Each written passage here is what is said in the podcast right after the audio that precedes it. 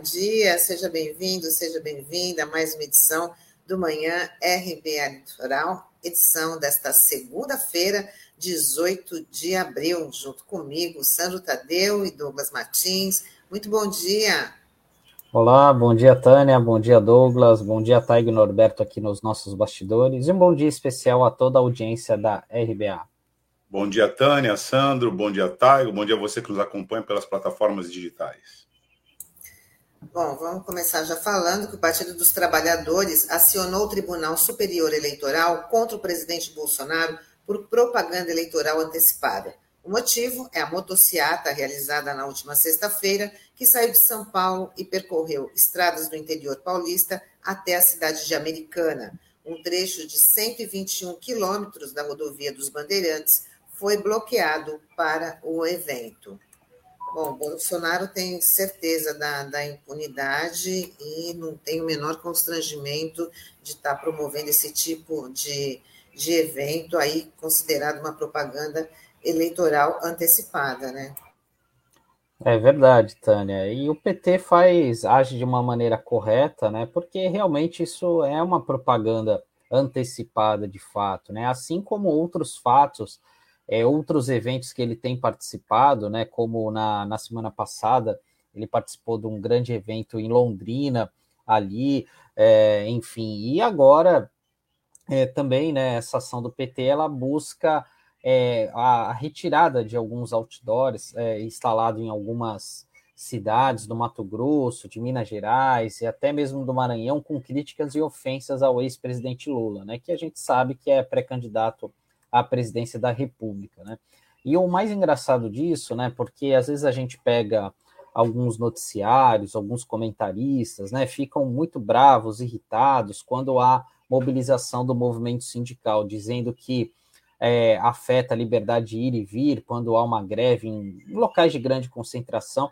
E, e, durante uma motociata, né, que foi fechada uma rodovia importante, né, aqui do estado de São Paulo, para um evento político desse, para participar nem 4 mil motoqueiros, né? É, segundo dados oficiais aí da, é, dos pedágios, né? Ninguém fala nada, acha todo mundo normal, normalizado, né? Enfim, isso não afeta o cidadão, porque a gente sabe que a gasolina está muito cara, né? E muita gente ficou parada ali esperando esse evento passar, né? Enfim, mais essa propaganda.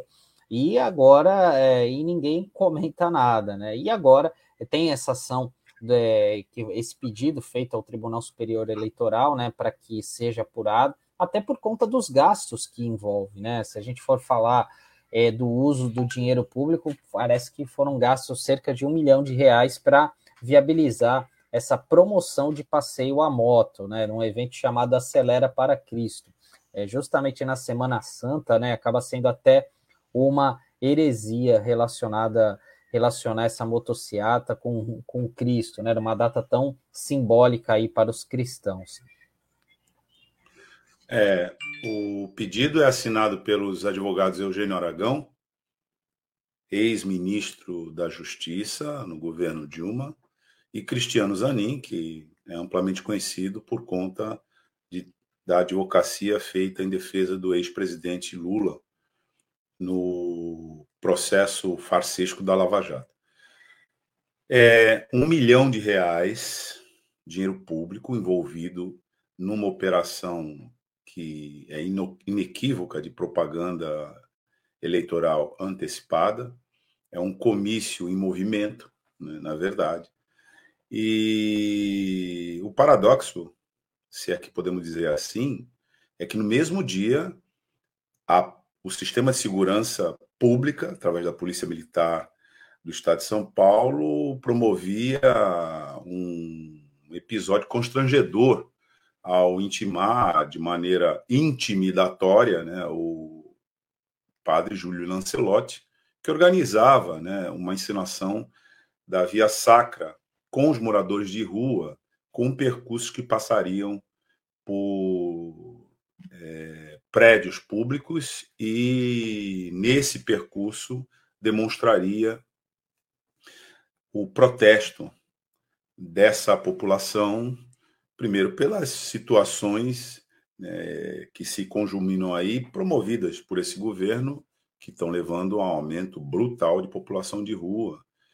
No meio disso, a gente sabe que tem é, a questão de saúde pública, que é do uso de substâncias, e um tratamento que adequadamente é, deve ser dado a isso, né, conduzido pela pauta de direitos humanos e de saúde pública. Então, Julian Ancelotti, evidentemente, que cuidando da, paste, da, paste, da pastoral dos moradores de rua, organizou esse evento na, na sexta-feira. Né? E esse é o paradoxo, porque o mesmo sistema de segurança que intimida aqueles que já estão vulnerabilizados, excluídos, punidos por esse sistema, é, de bom grado, pelo menos movido e dirigido pela sua cúpula, promovia uma tremenda infração administrativa, eleitoral, civil, etc., bloqueando uma rodovia por um ato de interesse absolutamente particular, disfarçado, que é pior, né, de recreativo, envolvendo ninguém menos do que o primeiro mandatário da República. Né? Em qualquer circunstância, isso seria questionado, na verdade, isso não seria nem feito. Né?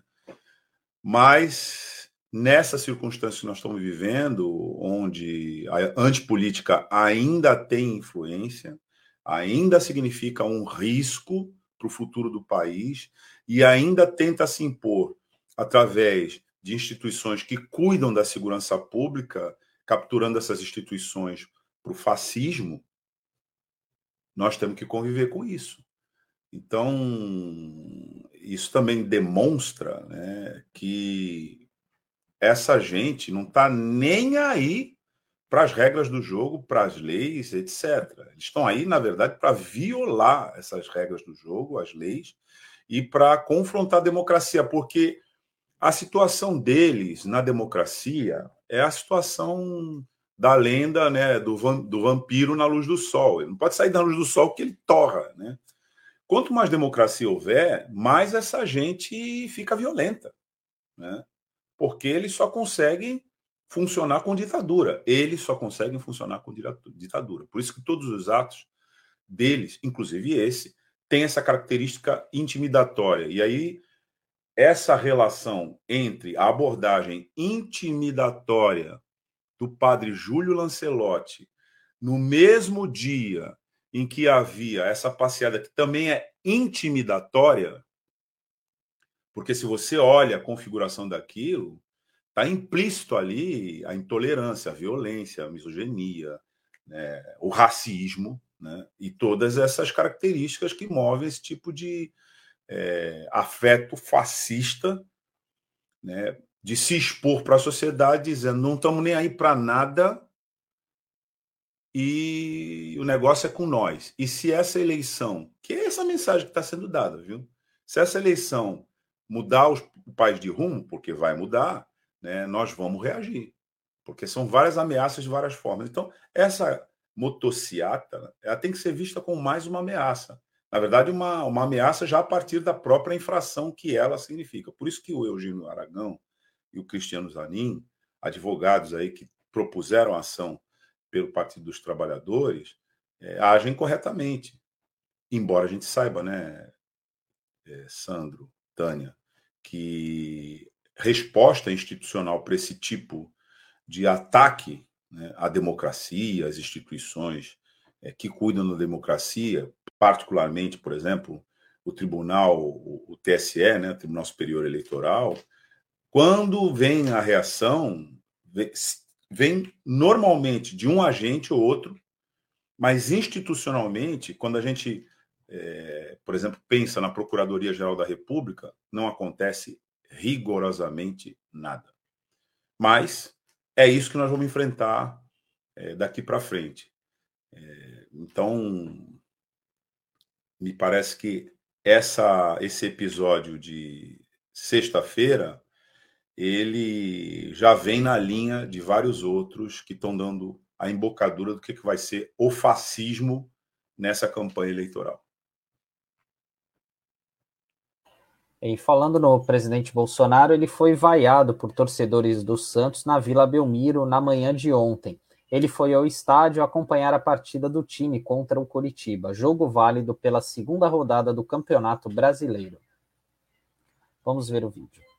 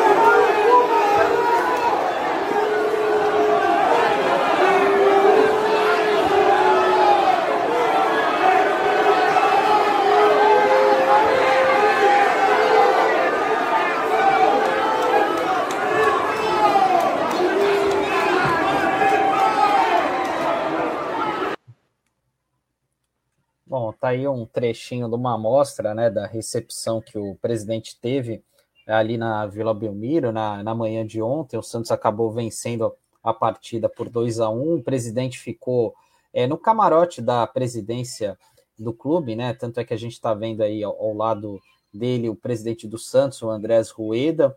É, e é, houve certamente essas vaias, né? Também teve alguns que acabaram aplaudindo, elogiando, querendo tirar fotos ali, é, porque ele fica ali próximo das sociais, né? Que é onde tem são os torcedores mais tradicionais, onde tem um maior poder aquisitivo, que tem aquela chamada cadeira cativa ali do clube, né? De muitos anos, né? Então, normalmente esse camarote fica ali no entorno. Mas na verdade mesmo é que quando a bola começou a rolar e até mesmo Antes, as pessoas não estavam nem aí para o Bolsonaro, né? A torcida foi, empolgou, é, ficou empurrando o time, né? Então ele ficou num segundo plano. E ele foi embora assim que o jogo terminou, é, ali, sem dar declarações à imprensa, foi de uma maneira bem rápida ali, né? Até mesmo tinha um pouco. Eu fiquei do lado de fora do estádio ontem, né? E assim, eram. Não chegava a cinco pessoas, seis pessoas no máximo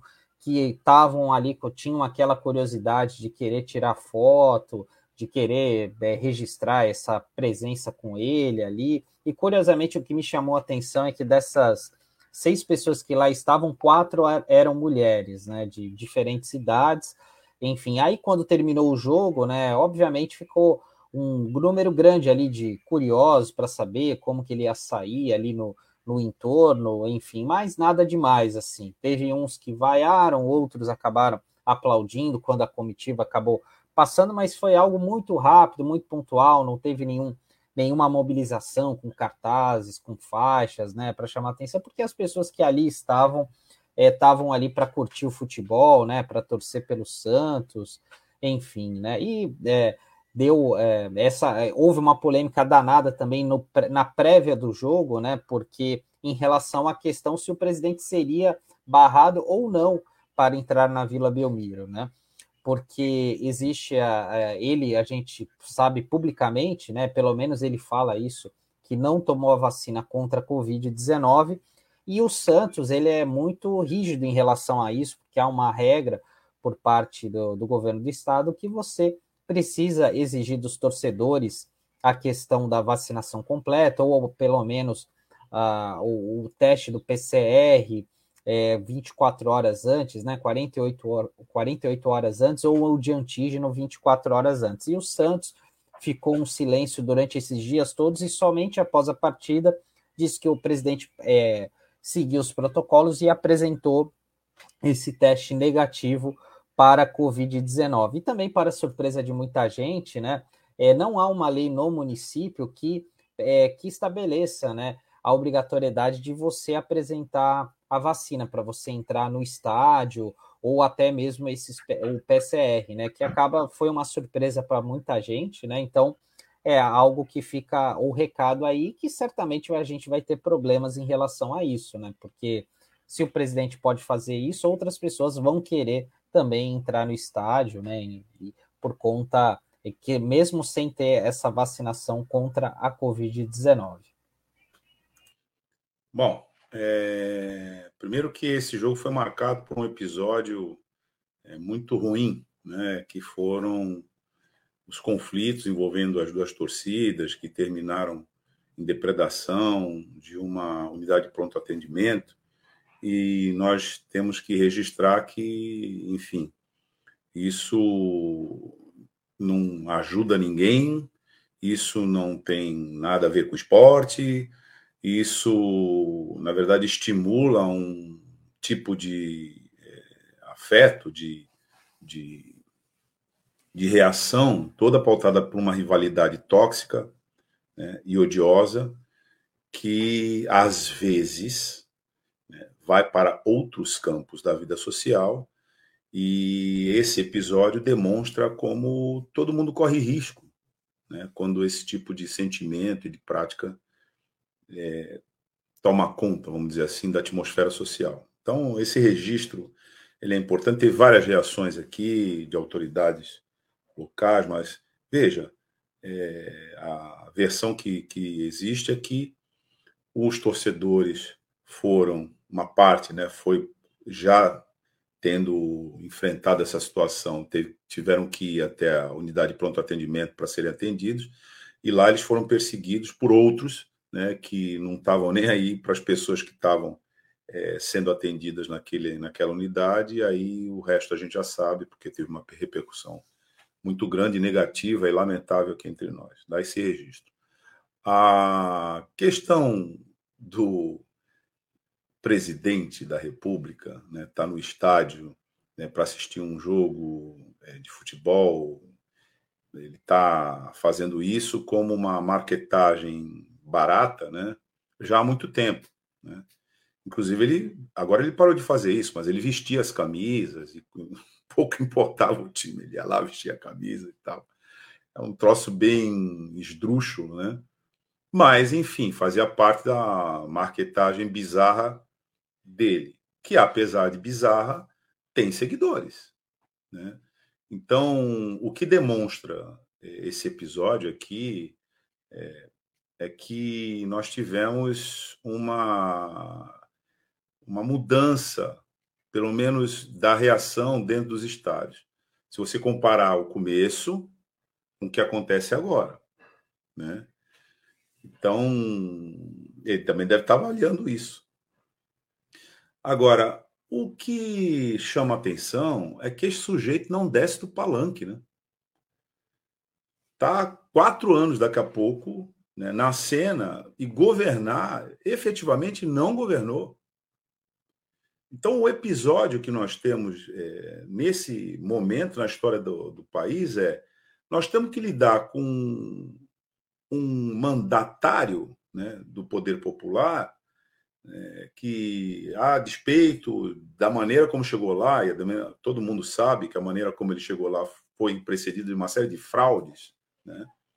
tanto digitais como analógicas, né? e que resultou nessa eleição estropiada que aconteceu em 2018, o fato é que o sujeito comprova que a antipolítica produz, é, na verdade, uma espécie de é, sicários, né, assaltantes permanentes nas diferentes instâncias do poder que não vão dirigir nada, não vão dirigir nada. Esse eu acho que é o exemplo mais enfático do que significa isso. Uma pessoa que foi, é, em 2018, conduzida à presidência da República e não fez absolutamente nada. Desmontou todos os programas que funcionavam dizendo que agora sim ia fazer, então, Minha Casa Minha Vida, Ciência Sem Fronteiras, mais médicos, foi tudo para o espaço e no lugar não ficou nada, gente. Porque se você for escrutinar, o que, que, é esse negócio de Casa Verde Amarela? Nada. O que, que é o programa de empregos da carteira verde amarela? Nada. Não houve absolutamente nada em termos de gestão pública. Agora, o incrível é como uma sociedade que se pauta, porque é inevitável, né, pela comunicação de massa e pelo domínio né, de alguns grupos sobre essa comunicação, constrói né, é, versões que acabam passando por verdade, porque esse sujeito nunca governou. Não desce do palanque. Então, o que, que você tem? Dois episódios. O país da situação que está. E que, quais foram os episódios notórios deste final de semana? A sexta-feira, que nós demos na nota anterior, né? aquela infração, aquilo é um, um, um, um flagrante delito né, feito né, na cara da República, e logo depois o sujeito vem aqui assistir um jogo de futebol, fazer proselitismo, numa série de outros proselitismos que faz. Não tem absolutamente importância nenhuma. Não fala, você não escuta o cara falar absolutamente nada da situação do país. Né? Nada do, do, do, do da, da catástrofe econômica que a gente se encontra, dos custos dos alimentos, da inflação que a gente não via antes. Cadê as pessoas que diziam, inclusive colunistas renomados da mídia corporativa, que diziam que aqueles governos que investiam muito, que colocavam o Estado numa posição de alavanca da economia, etc., tinham que sair, porque isso gerava inflação. Vocês lembram que eles diziam isso? Isso gerava inflação. O mercado ia regular isso. Mas é, colunistas especializados importantes que assinam colunas diárias na mídia corporativa. Eles incentivaram isso, eles embarcaram nisso também. O Brasil está nessa situação desastrosa, com essa economia absolutamente é, é, é, fora de controle. Não é que a economia está andando de lado, ela está andando para trás. E ninguém cobra nada nessa pauta, nessa chave. Porque quando se começou a fazer perguntas onde era possível fazer, que era lá naquele cercadinho dedicado à cavalgadura, é, afiar a sua ferradura, dando coice ali, né? A pergunta que era feita ali, que era uma pergunta sobre gestão, era respondida com coice, com, com desacato, com, com grosseria, é com ameaça, né? Então, ninguém vocês já perceberam isso? Ninguém pergunta mais nada sobre gestão para essa pessoa. Ninguém faz mais nenhuma abordagem é, que envolva interesse social para essa pessoa. Essa pessoa flana aí pelo país como se presidente da República não fosse né? e não contribui absolutamente nada, mais nada para a sociedade. E, por fim, é, isso é outra infração. A gente falou de um flagrante delito, né? numa motociata, mas é outro flagrante delito, porque as regras sanitárias são sim de você apresentar o seu comprovante de vacinação quando você entra em, em, em eventos públicos. E são regras vigentes aqui. Não sei exatamente qual é a portaria no município de Santos, por exemplo, para isso. Mas que você precisa, quando tem evento, apresentar sua carteira de vacinação, você precisa. Se exige aqui nessa cidade isso. Então, todos nós precisamos, mas essa cavalgadura não precisa? A troco de quê? Então é nisso que a gente tem que prestar atenção. Nós não podemos é, conviver com coisas assim, porque o arbítrio, na verdade, é o impulso básico dessa gente. É o impulso básico. Então, um final de semana para a gente anotar, porque são inúmeros os casos, mas de como essa figura, o seu entorno, a sua ideologia, a sua prática e os seus valores são tóxicos para a sociedade brasileira. É isso, né? É, é, as notas foram levantadas aqui para a gente passar nessa manhã na redação nossa aqui. Mas não tem jeito, porque parece que você está falando de uma coisa só, né? Os episódios são diferentes, mas é como se você estivesse falando de uma coisa só. E na prática, é uma coisa só, né, Tânia? Verdade, Douglas. Bom, hoje é segunda-feira, dia de conversar com o Sérgio Pardal, da coluna né, por dentro da Previdência. Vamos embarcar o pardal.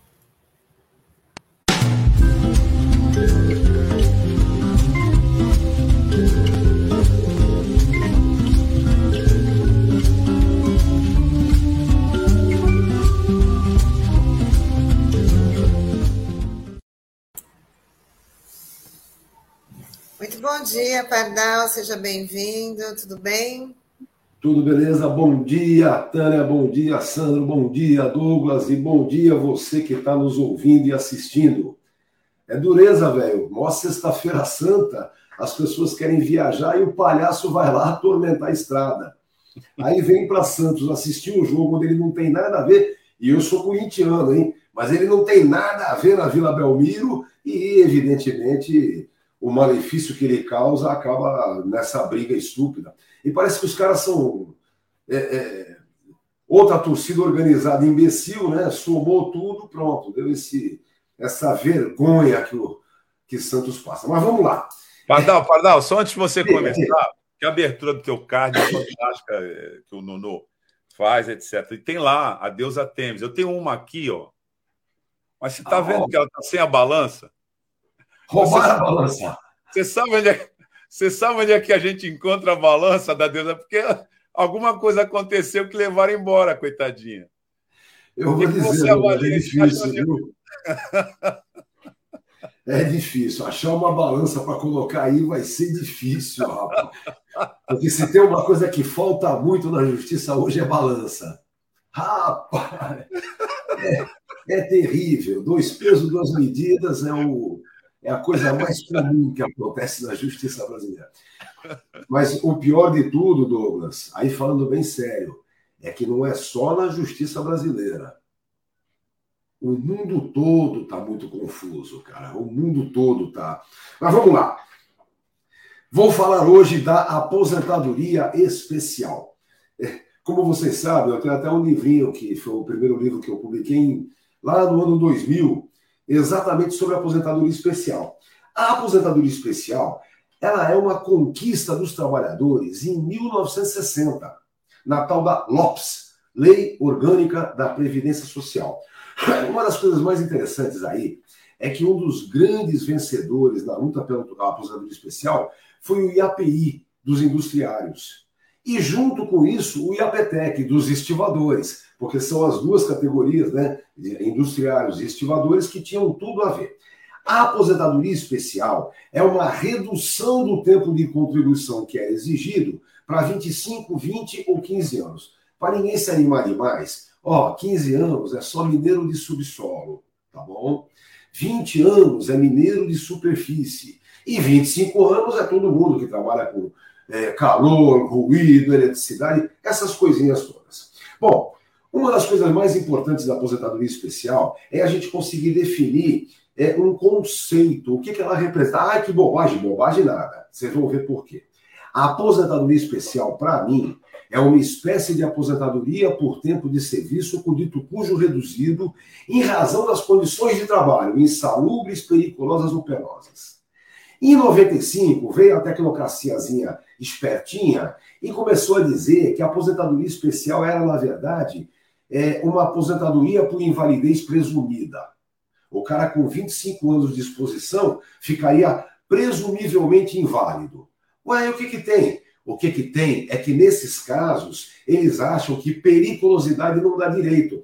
Por exemplo, eletricidade acima de 250 volts de forma habitual e permanente. Eles dizem que só daria direito, atenção, quando o risco acontecer, entendeu? Quando o cara ficar queimadinho, morrer ali, aí tudo bem, tem pensão por morte para viúva.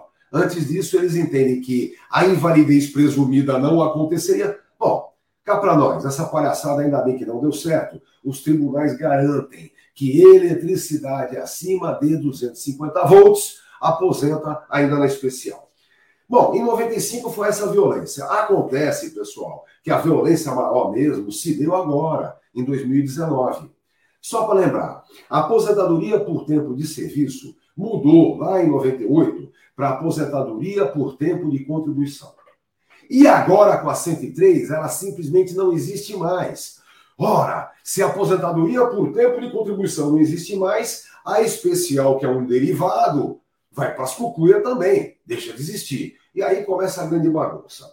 É, o que existe hoje de benefício voluntário é apenas aposentadoria por idade. Então eles relacionaram. Bom, Agora, a especial é uma espécie de aposentadoria por idade com a idade reduzida em razão da exposição ao agente nocivo. Então fica assim, ó.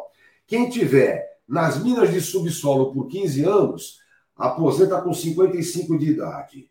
Quem tiver nas minas de superfície por 20, aposenta com 58. E quem tiver é, no dia a dia, lá no alto forno da cozinha, essas coisas, não existe mais, que pena. Mas nessas condições, aposenta com 60 de idade. Pessoal, é só fazer uma continha simples para entender a sacanagem que isso representa. Veja, se eu tenho 55 de idade com 15 de Minas, é porque eu comecei a trabalhar aos 40. Conta para mim qual é o mineiro de subsolo que começou a trabalhar aos 40. Ele primeiro fez um baita curso de mina de subsolo para depois parar com isso. Ou seja, eles vão manter o cara que começa, não começa antes dos 18, ainda bem, né? Hoje em dia não. Antigamente até tinha. Mas vamos lá. Começou aos 20 anos de serviço. Com 55, meu povo, ele já fez 35. Que brincadeira é essa? Então, começa aí a brincadeira. Bom, além disso, é, nós temos uma definição clara. Vamos lá. São três grupos. Aquele que no dia 13 de novembro de 2019 já tinha direito à aposentada especial, não tem o que pensar. Tem direito especial mesmo que seja judicialmente. Eu sempre gosto de contar, quando nós tínhamos um bom governo, é, faz tempo, né? Quando tivemos um bom governo, é, o, o Ministério da Previdência admitiu que de cada 10 aposentadorias especiais concedidas, 7 eram por ordem judicial. Oh, vocês estão entendendo a brincadeira? De cada 10, 7 era na briga judicial. Consequentemente, era preciso rever isso. É o que nós estávamos fazendo na época. Estávamos revendo a questão de estivador, a questão de ruído, a questão do EPI. Tudo isso estávamos discutindo quando tinha governo. O governo foi derrubado no golpe, depois veio esta eleição horrorosa e esse pilantra que só está arrebentando. Bom, então vamos lá. Quem já tinha direito vai brigar judicialmente se for o caso. Quem começa agora no sistema entra na aposentadoria por idade com tempo reduzido, se tiver aquele mínimo de exposição. Então, quem tem 25 anos de ruído, calor, etc, etc, ao invés de aposentar com 65 se homem ou com 62 se mulher, aposenta com 60. Puxa, que avanço, hein? Bom, começa aí a palhaçada. A segunda palhaçada nesse mesmo campo é que a regra de cálculo é a mesma na aposentadoria especial. Vou lembrar: 60% para quem tiver até 20 anos de contribuição e daí para frente mais 2%. Quer dizer, o cara que aposentava com 25 anos de trabalho, com 100% da média, agora, se tiver 25 de trabalho, vai sair com 70%. 60 mais 5 vezes 2. Cada ano a mais vale mais 2% é um baita de um absurdo. Bom, o pior de tudo mesmo são as regras de transição. Vejam, eu já disse para vocês, ah, quem já tinha direito tem, quem entrou agora é pela regra 9, e quem já estava no sistema tem a obrigação de uma somatória do tempo de serviço com a idade. Então vamos lá. Quem trabalha em condição especial, e tem que ter o tempo especial completo, hein? Quem tem 25 anos de especial completos, tem que ter a somatória 86. 86 menos 25 seria 61 de idade. Pior ainda do que a outra situação. Ah, mas espera aí. O tempo comum também pode ser somado. Vejam, o tempo comum pode ser somado no mesmo valor do tempo especial. Deixa eu até fazer um parênteses. Uma das grandes conquistas que nós tivemos nos anos 80 foi a conversão do tempo especial para comum. Aquela ideia, se eu tenho 10 anos trabalhados para aposentar com 25, se eu vou aposentar com 35, regrinha de 3. 10 vale 14. Isso acabou também, viu, pessoal? Tempo especial posterior ao dia 13 de novembro de 2019 não pode mais ser convertido de jeito nenhum. Está lá na emenda 103. Então é isso, pessoal. Ó, quem tem 20 anos de trabalho nas minas de superfície vai ter que ter a somatória 76. E quem tiver 15 anos lá no subsolo vai ter que ter a somatória 66. 66 menos 15 dá 51. É a mesma situação que tem na regra nova. Só lembrar de novo, o tempo comum também pode ser contabilizado. Então o cara tem lá 25 anos de trabalho é, no alto forno, 10 anos que ele trabalhou lá no, no, no, comércio da venda da vovó Anitta, ele pode somar esses 10 com os 25 e mais a idade para alcançar os 86, que é a somatória necessária. Mais uma coisa importante: na aposentadoria especial não vem aqueles aumentos é, a cada ano que vem na regra de transição da aposentadoria comum. A especial, o que eles querem, na verdade, é simplesmente a sua extinção. Não é desde hoje, é desde 1995, quando o neoliberalismo subiu na cabeça dos imbecis e veio aquela violência que foi, em 95, as exigências maiores para a aposentadoria especial. É isso, pessoal. É, nesse ponto de vista, eu sou profundamente pessimista. Do mesmo jeito que eu acho que a aposentadoria por tempo de serviço, que agora chamava por tempo de contribuição, nós não vamos conseguir recuperar de jeito nenhum, na especial, a briga vai ser outra. Na especial, a briga principal vai ser no cálculo. Do mesmo jeito que a invalidez, do mesmo jeito que a pensão por morte. Vamos lá, né, pessoal? Vamos preparar a contra-reforma. No bom governo Lula que nós vamos ter no ano que vem, vamos fazer essa contra-reforma trabalhista e previdenciária para, no mínimo, no mínimo, recuperar a dignidade mínima do povo brasileiro. É o que nós estamos precisando, né? A aposentadoria especial foi uma grande conquista, a gente comemorou muito, inclusive porque toda a sua história é importante, né? A evolução, como foi, os anexos que traziam o que era especial, o que não era. Algumas atividades que, por si só, do mesmo jeito que mineiro de subsolo, estivador por si só, o estivador tem é, uma associação de agentes nocivos. Ele não está simplesmente submetido a ruído, ao calor, ou ao produto químico, ou à periculosidade, ou à altura. Não! Ele está submetido a todo esse conjunto. Por isso, a especial do estivador é uma briga bem importante que a gente estava fazendo. Rapaz, tinha umas coisas tão interessantes acontecendo nos bons governos, viu, cara? Tivemos grandes conversas no Ministério da Previdência, uma boa discussão sobre é, a evolução que a Previdência tinha que ter, mas o golpe veio para detonar uma coisa que ano que vem vamos comemorar 100 anos. Em todo caso, vamos comemorar 100 anos com contra-reforma, que é o ponto mais importante para esse momento. Acho que é isso aí, né, pessoal? Isso aí, Pardal. Mais didático, impossível. Muito obrigada. Nossa, tá tendo uma obra aqui perto, então vocês ouviram, todo mundo ouviu, né? é aí na tua sala, é dentro da tua sala. Não, é aqui no, no vizinho de baixo, e é uma coisa que não dá para pedir para parar, né? Infelizmente. Mas, Pardal, muito obrigada aí pela participação. Até a semana que vem. Uma ótima semana para você. Tá bom? Muito obrigado. Tamo junto. Beijo para todo tchau, mundo. Pardal. Tchau, Pardal. Até segunda. Boa semana. Tchau, tchau. Bom, e hoje é dia da gente conversar com professores, deputado federal constituinte, Gumercido Milhome, que vai analisar o cenário político, né? Todas essas denúncias, MEC, é, tudo que se refere ao governo, vamos ouvir a opinião do Gumercindo Milhome. Vamos chamá-lo.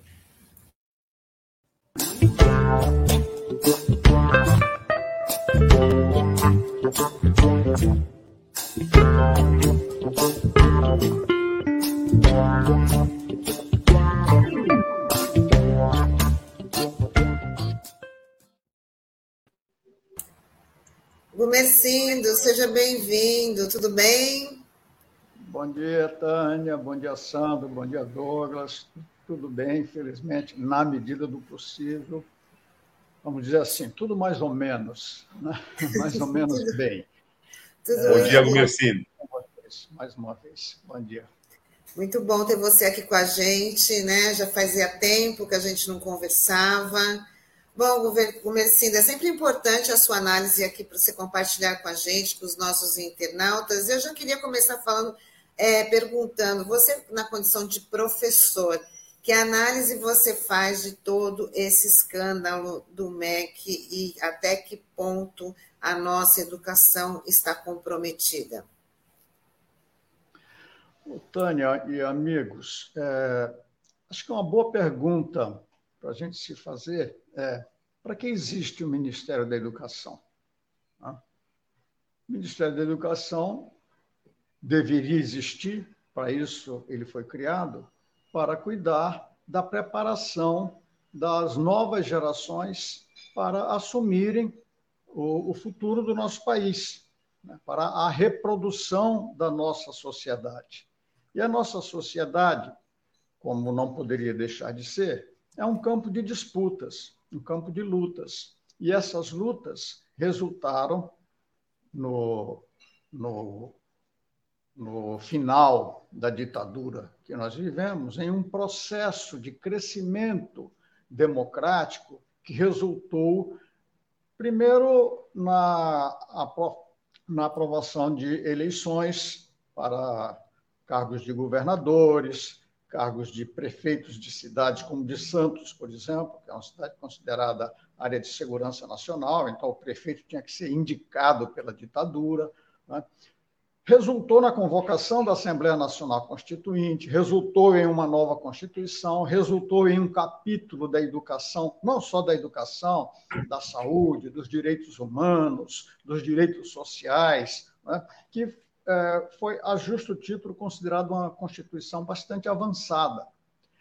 Mas as lutas não pararam. E aquele momento de crescimento de luta que nós tivemos, que levou até a eleição de Lula e de Dilma à presidência da República foram sempre sendo contestados, minados, é? sempre trabalhados contra, a Constituição foi sendo desfigurada, até o momento em que nós tivemos mais um golpe que derrubou a presidenta, que era uma presidenta eleita, que era bem avaliada, mas que criou-se toda uma condição a partir da mobilização desses agentes contrários ao progresso social que resultou finalmente na eleição desse indivíduo que veio, como ele mesmo disse, para é, culminar o processo de destruição de tudo aquilo que nós havíamos conquistado com a nossa luta.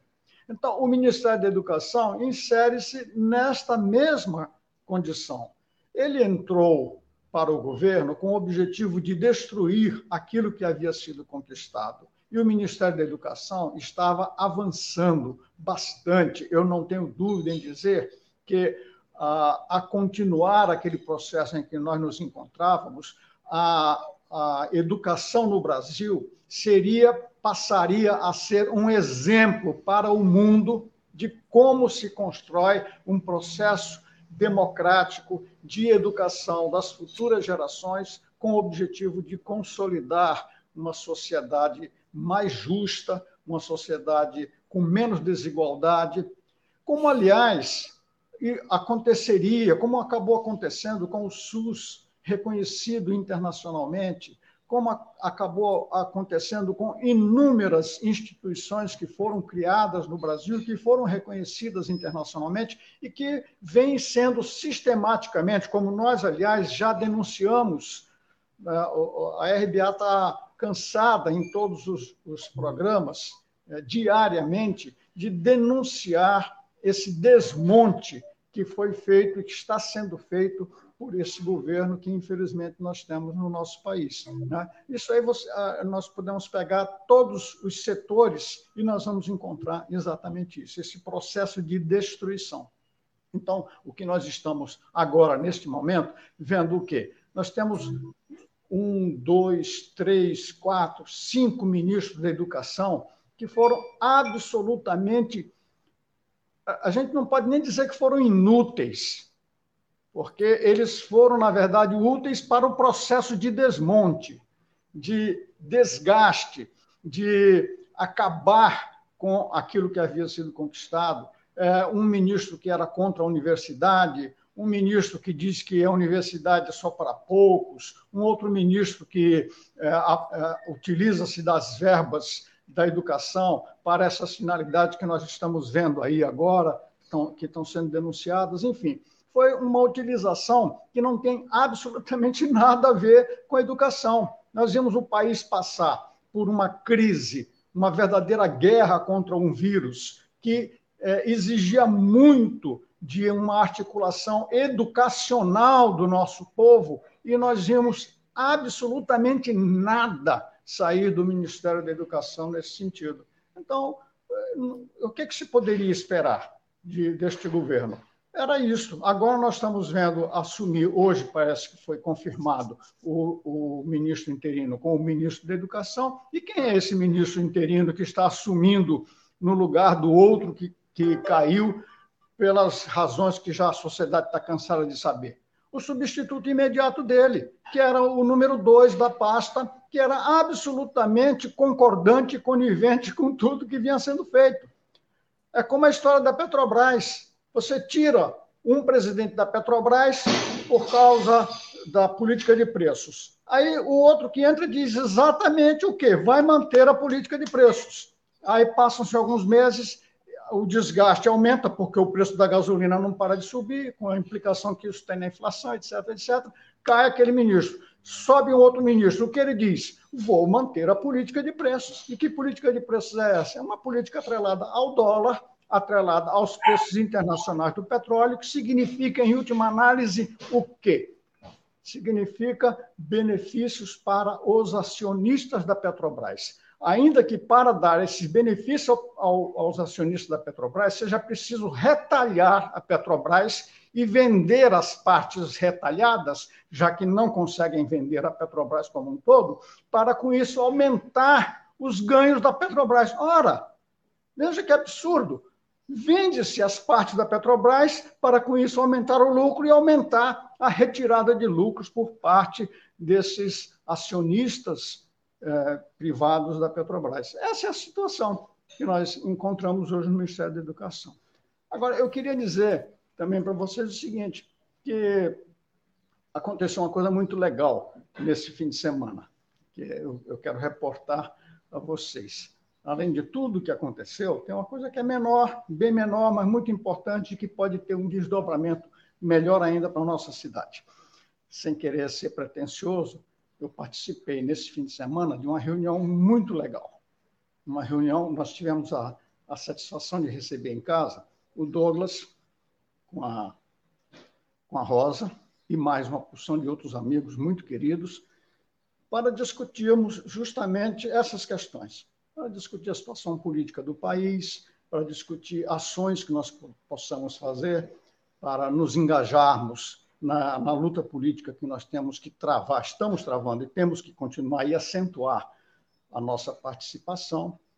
E, como não era de se estranhar, de se esperar que fosse diferente, nós chegamos a algumas conclusões, digamos assim, de princípios que norteiam a nossa ação. A primeira delas é que nós. É, é, é, quase que chover no molhado para militantes de movimentos sociais, populares, sindicais, políticos de esquerda.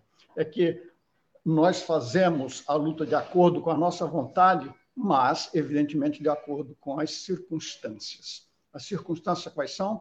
Aquelas que nos impõem a, o equilíbrio de forças na sociedade de forças entre quem? Entre as classes sociais que disputam o quê? Disputam o produto do que a sociedade produz. E como nós sabemos, o produto do que a sociedade produz está altamente concentrado, exageradamente, escandalosamente concentrado nas mãos de uma mínima, de uma ínfima minoria que não se compraz com a situação de não explorar cada vez mais o nosso povo. Se a sua taxa de lucros cai o que eles fazem, aumenta a exploração do nosso povo. Então, essas são as circunstâncias, como eu disse no, na, na, na situação imediatamente anterior, de uma luta que nós vimos travando e fomos sendo paulatinamente derrotados até a, a eleição desse cidadão que hoje é presidente do Brasil. Não precisa dizer nada mais do que dizer uma pessoa que defende a tortura é, é, digamos assim, é uma coisa absolutamente anti-humana. Né? Não só, mas enfim. A segunda questão que nós estivemos de acordo, como sempre estivemos, é que essa luta eleitoral ela é muito importante, muitíssimo importante, mas ela não é suficiente. A luta eleitoral tem que ser feita não apenas visando a eleição, dos nossos candidatos, dos nossos futuros representantes, executivos, etc.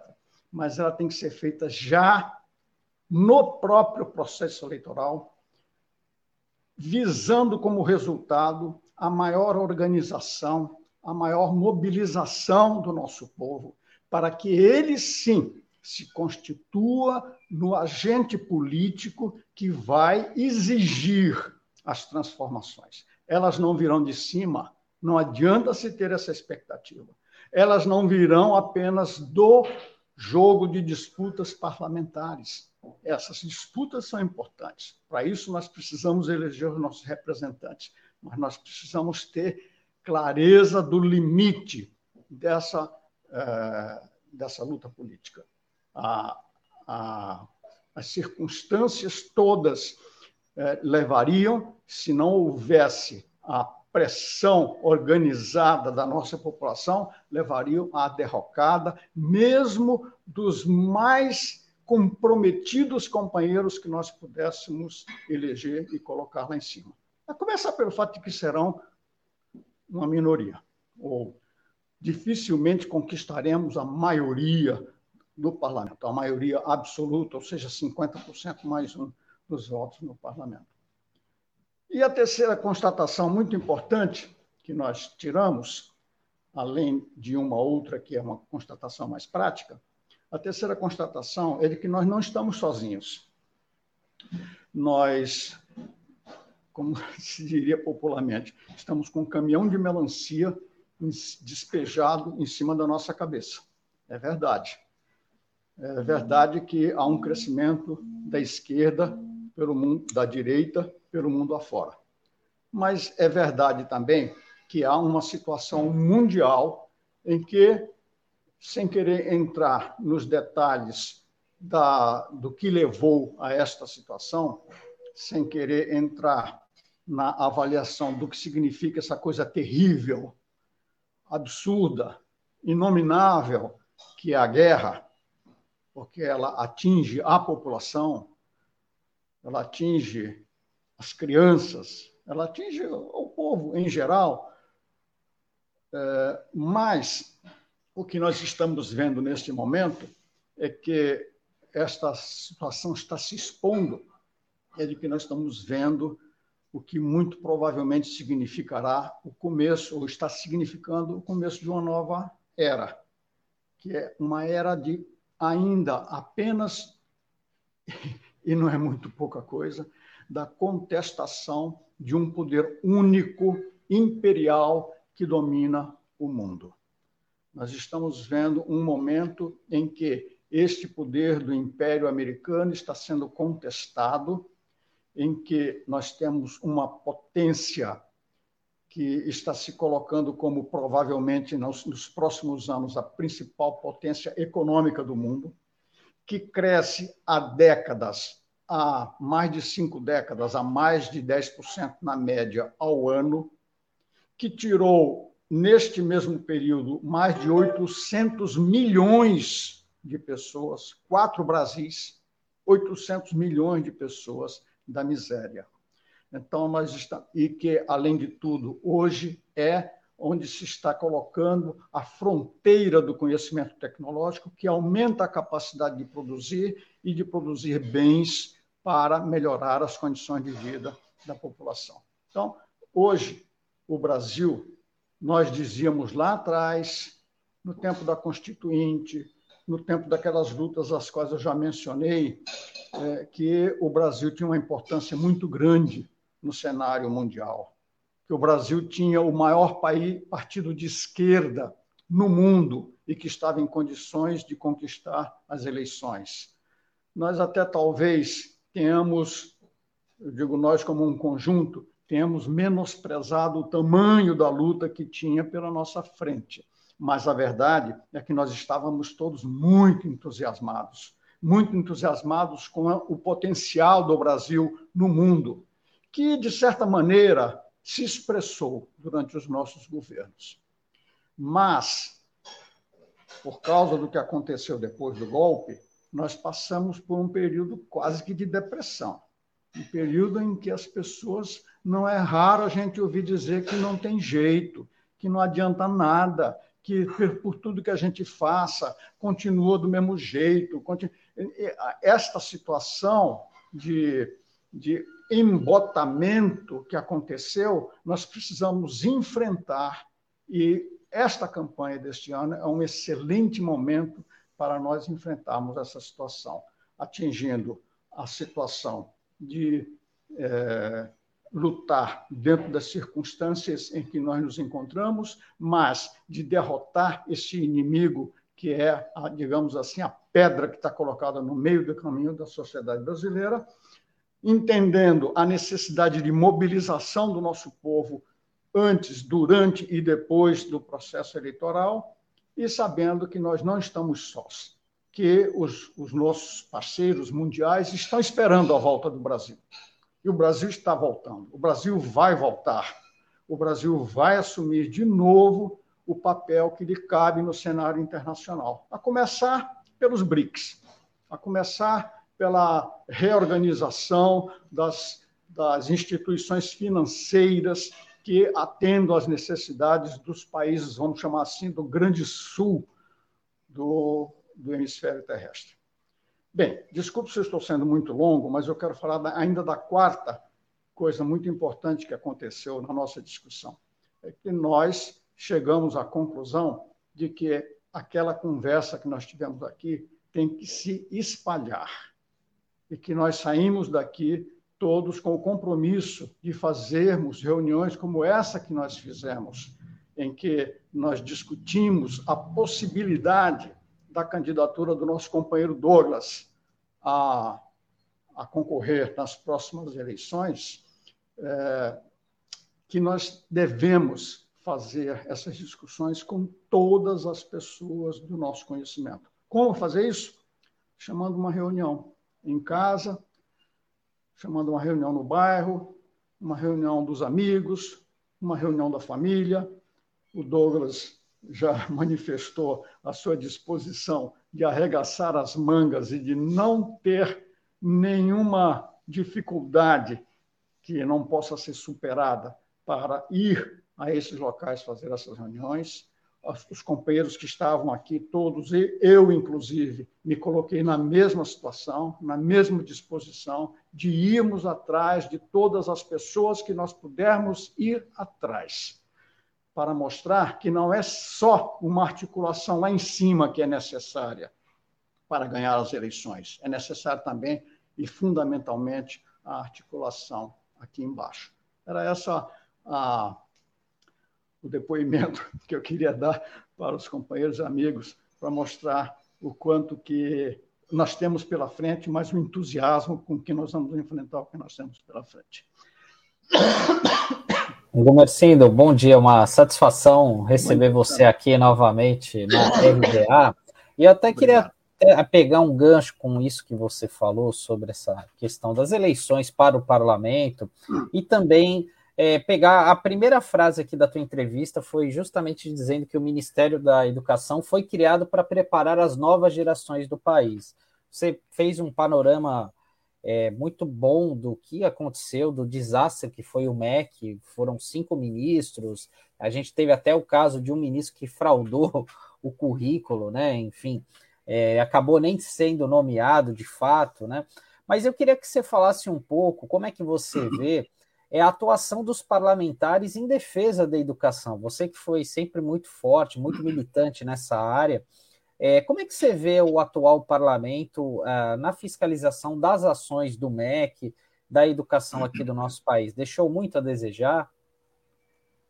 Ah, eu acho que sim, viu, Sandro? Eu acho que este parlamento que nós temos hoje é um parlamento muito, digamos assim, comprometido com interesses que estão longe dos interesses das nossas crianças, das nossas famílias, nós temos é, é, ministro da Família que é contra a família, nós temos ministro da Cultura que é contra a cultura, nós temos é, dirigente da Casa dos Interesses Africanos que é contra os africanos, nós temos. E, e no, no Congresso não é muito diferente, nós vemos que Lá no Congresso nós temos é, a romaria dos lobistas que estão interessados em se utilizar daquele recurso do chamado orçamento secreto, né, que utiliza verbas do FNDE. FNDE é o Fundo Nacional de Desenvolvimento do Ensino, da Educação, que é quem executa os gastos do MEC. E você sabe que o MEC, por conta da nossa luta, é detentor de um dos maiores orçamentos do país. Não só o MEC, como também as secretarias estaduais de educação e as prefeituras, as secretarias municipais de educação. Então, o, MEC, o Fundo Nacional de Desenvolvimento do Ensino, entre outras coisas, é quem compra todos os livros didáticos que são distribuídos para as escolas desde os nossos governos, com a participação dos professores na escolha desses livros, com comissões formadas por professores, etc. Claro que tudo isso foi substituído.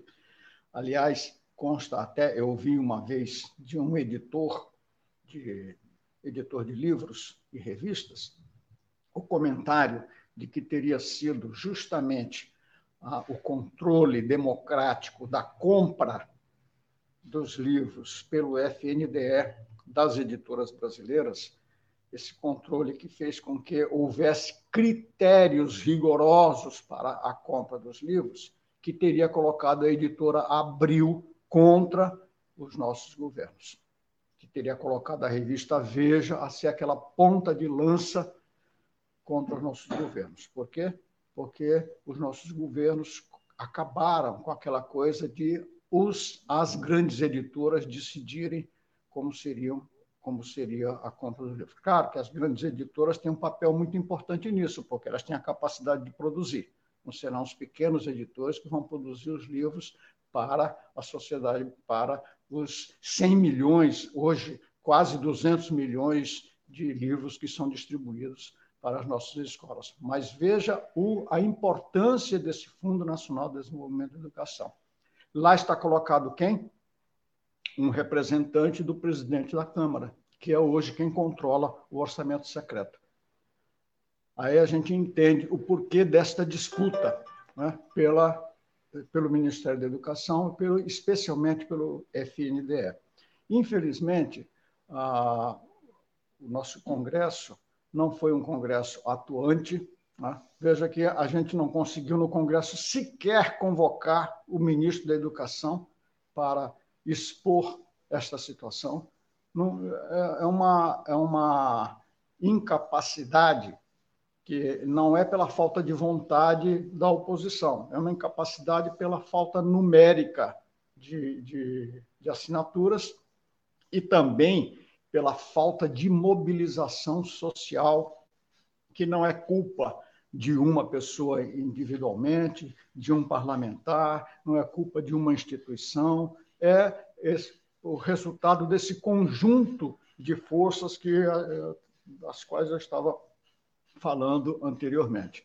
Então, eu acho que é, é muito importante, sim, que a gente eleja parlamentares e ao eleger parlamentares, eleger parlamentares que nós saibamos de antemão que vão nos ajudar no processo de mobilização e organização para pressionar essas instituições. Porque, se não for assim, nós vamos ficar sempre simplesmente fazendo discursos parlamentares, como é da, da prática parlamentar mesmo, né? tradicional, e a, a, nossa ação vai ser muito infrutífera. Então, é preciso, sim, que a gente, é, daí a, essa necessidade de fazer do processo eleitoral já um processo organizativo, mobilizatório, com esse objetivo. Isso tanto lá em Brasília quanto aqui em São Paulo, na Assembleia Legislativa. É, Gumercindo, bom dia. É, novamente, bem, bem-vindo e Obrigado. queria também registrar aqui né, a minha satisfação de ter participado desse encontro na, no último final de semana, que foi é, muito produtivo e, e, de certa maneira, motivador para todos nós. E, Mercindo, você falou ao longo da sua exposição, de uma contradição que chama muita atenção, que é o fato de que os adversários da pauta são colocados para comandar a pauta. E você foi exemplificando, né? Ministério da Educação, Ministério do Meio Ambiente, a Fundação Palmares, é, enfim, todos esses órgãos e muitos outros são ocupados por pessoas, por agentes, por grupos que estão ali para destruir aquela, aquela pauta para qual esses órgãos foram criados. A exemplo, inclusive, do MEC. O Mercino, isso é um método? Isso é pensado? É, na tua experiência, larga experiência em militância política, de líder né, sindical também, depois parlamentar, constituinte, etc., e ter acompanhado como funcionam essas instituições, no embate por dentro, você acha que isso é um, é um método? Isso, isso é pensado, Messina? Que que você, como você avalia isso? Ah, com certeza, Douglas, com certeza. Você pode. Eu, é uma coisa que eu, inclusive, me, me procuro sempre cuidado com as palavras, para não dizer, por exemplo, que este governo está errando. Ele não está errando. Ele está seguindo o seu plano. Ele está que, aliás, foi declarado. Ele, durante, durante, antes da campanha e nas primeiras etapas de governo e posteriormente também, a menos quando ele foi, começou a, a sentir a necessidade de participar do embate político, incluindo o Congresso, mas ele sempre declarou aquilo que ele ia fazer. Ele sempre se declarou um cidadão a favor da tortura, a favor da morte, a favor de desorganizar o nosso povo. É atribuído a Napoleão a frase segundo a qual não, um governante não governa apenas sentado nas baionetas. E isso é a mais absoluta verdade. É claro que o governante precisa das baionetas, nas palavras do Napoleão, supostas palavras do Napoleão. Mas o poder precisa da concordância do povo em achar que aquele poder que está sendo exercido é um poder justificável. Então, a, a classe dominante precisa construir é, projetos planos de governo que incluam a comunicação social, que incluam a necessidade de convencer o povo de que a situação é daquele jeito, porque é justo que ela seja daquele jeito. A situação que eu estou falando é qual? A situação de exploração e de opressão. Ela é justa. Para, para que o povo introjete isso, é necessário que os órgãos de criação do conhecimento estejam à disposição, a serviço desses interesses. Então, são as ciências. É, é, engraçado isso, que nós nos vimos agora, por causa da pandemia e por causa do negacionismo, nós nos vimos sempre obrigados a defender as conquistas científicas. Né? A vacina, por exemplo ou as orientações dos epidemiologistas, por exemplo.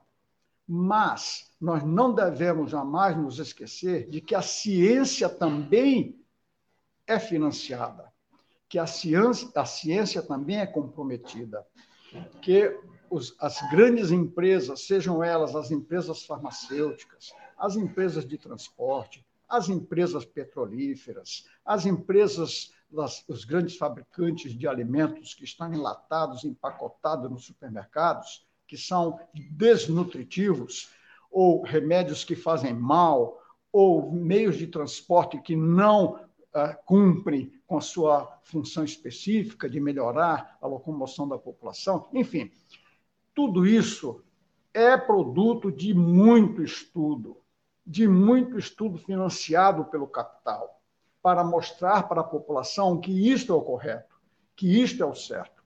Esse, esse produto científico é transformado posteriormente em é, meios de popularização do conhecimento científico através da imprensa, através dos grandes meios de comunicação, que vão criando uma verdade que faz o povo aceitar aquilo como uma, como quase como se fosse uma coisa natural. É da natureza da humanidade ser assim. Então nós vamos nos conformar de que deva realmente ser assim. Ocorre que chega um momento, porque os meios de comunicação também são um espaço de luta. Ali também nós temos pessoas que lutam é, em condições extremamente precárias, mas lutam contra o interesse do capital. Ali também nós vamos encontrar jornalistas, como na universidade nós vamos encontrar cientistas, como em todos os espaços nós vamos encontrar pessoas dispostas a lutar contra esta imposição de conhecimento desta maneira.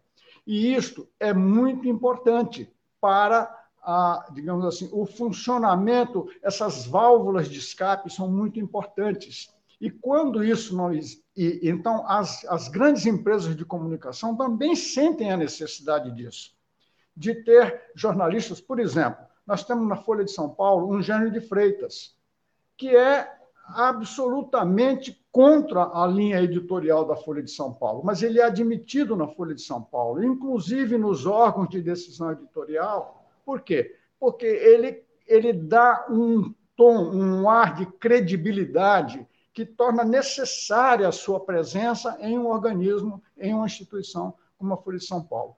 Só que a presença dele ali acaba também servindo para é, que ele expresse os seus pontos de vista, a sua opinião, a sua crítica sempre arguta, a sua crítica sempre é, importante e que acaba também formando opinião. Então, os meios de comunicação têm que conviver com essa contradição também. Então, nós sabemos, por exemplo, há inúmeros jornalistas que nós conhecemos na tela da, do noticiário e nós os vemos de uma determinada maneira. Mas quando eles têm oportunidade de falar fora daquela tela daquele noticiário, nós descobrimos uma outra pessoa com uma capacidade crítica, com a capacidade de, de avaliação da situação.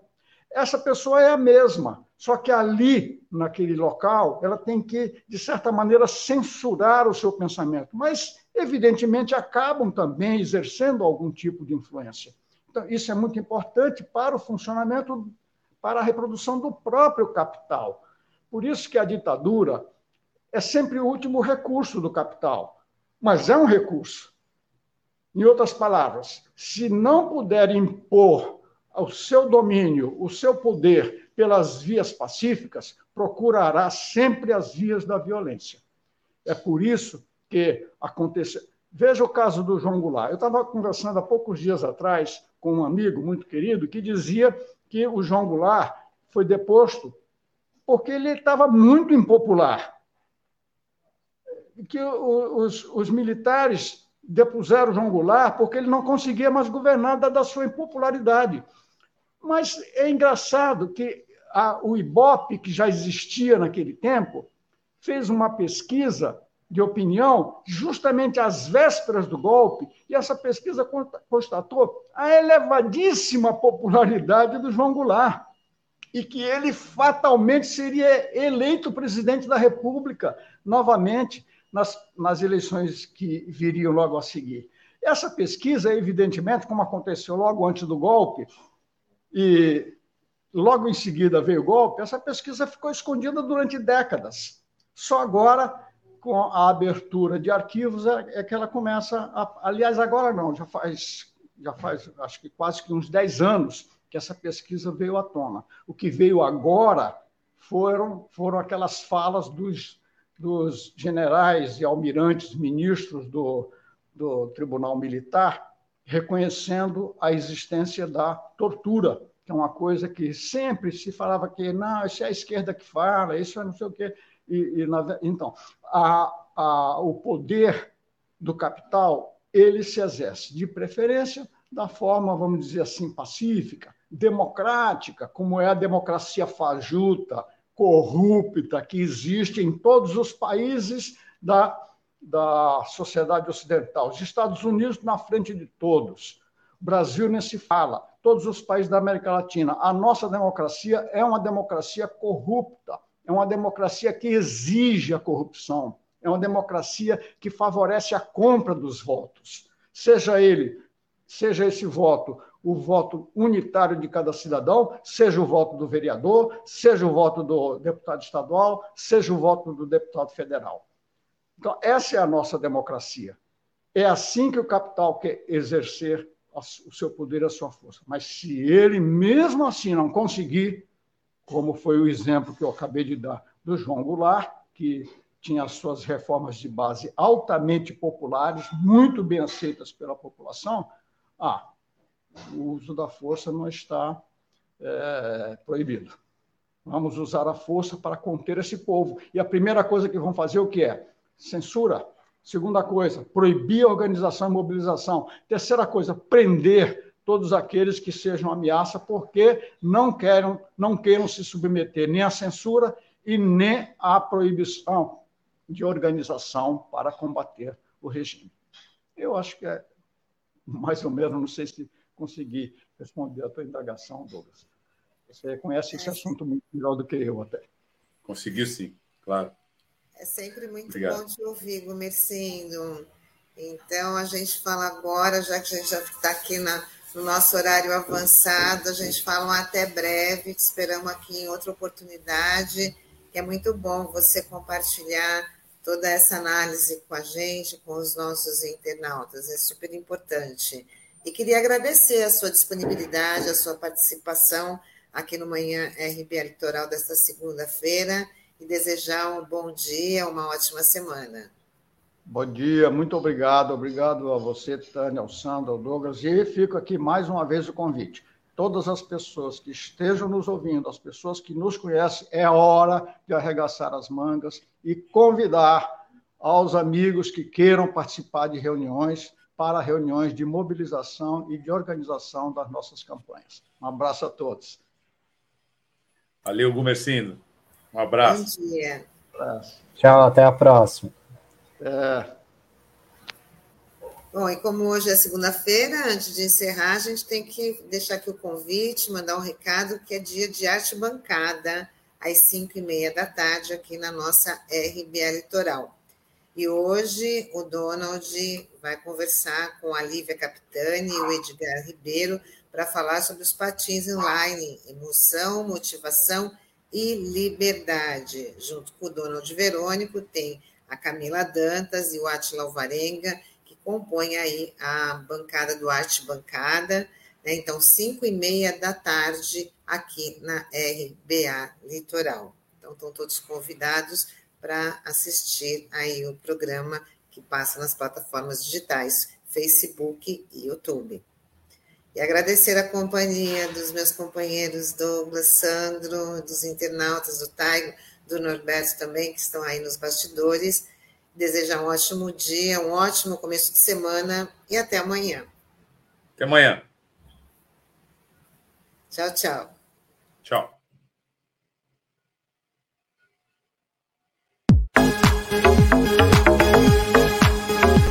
Rádio Brasil Atual Litoral é uma realização da Fundação Setaporte, apoio cultural do Sindicato Setaporte.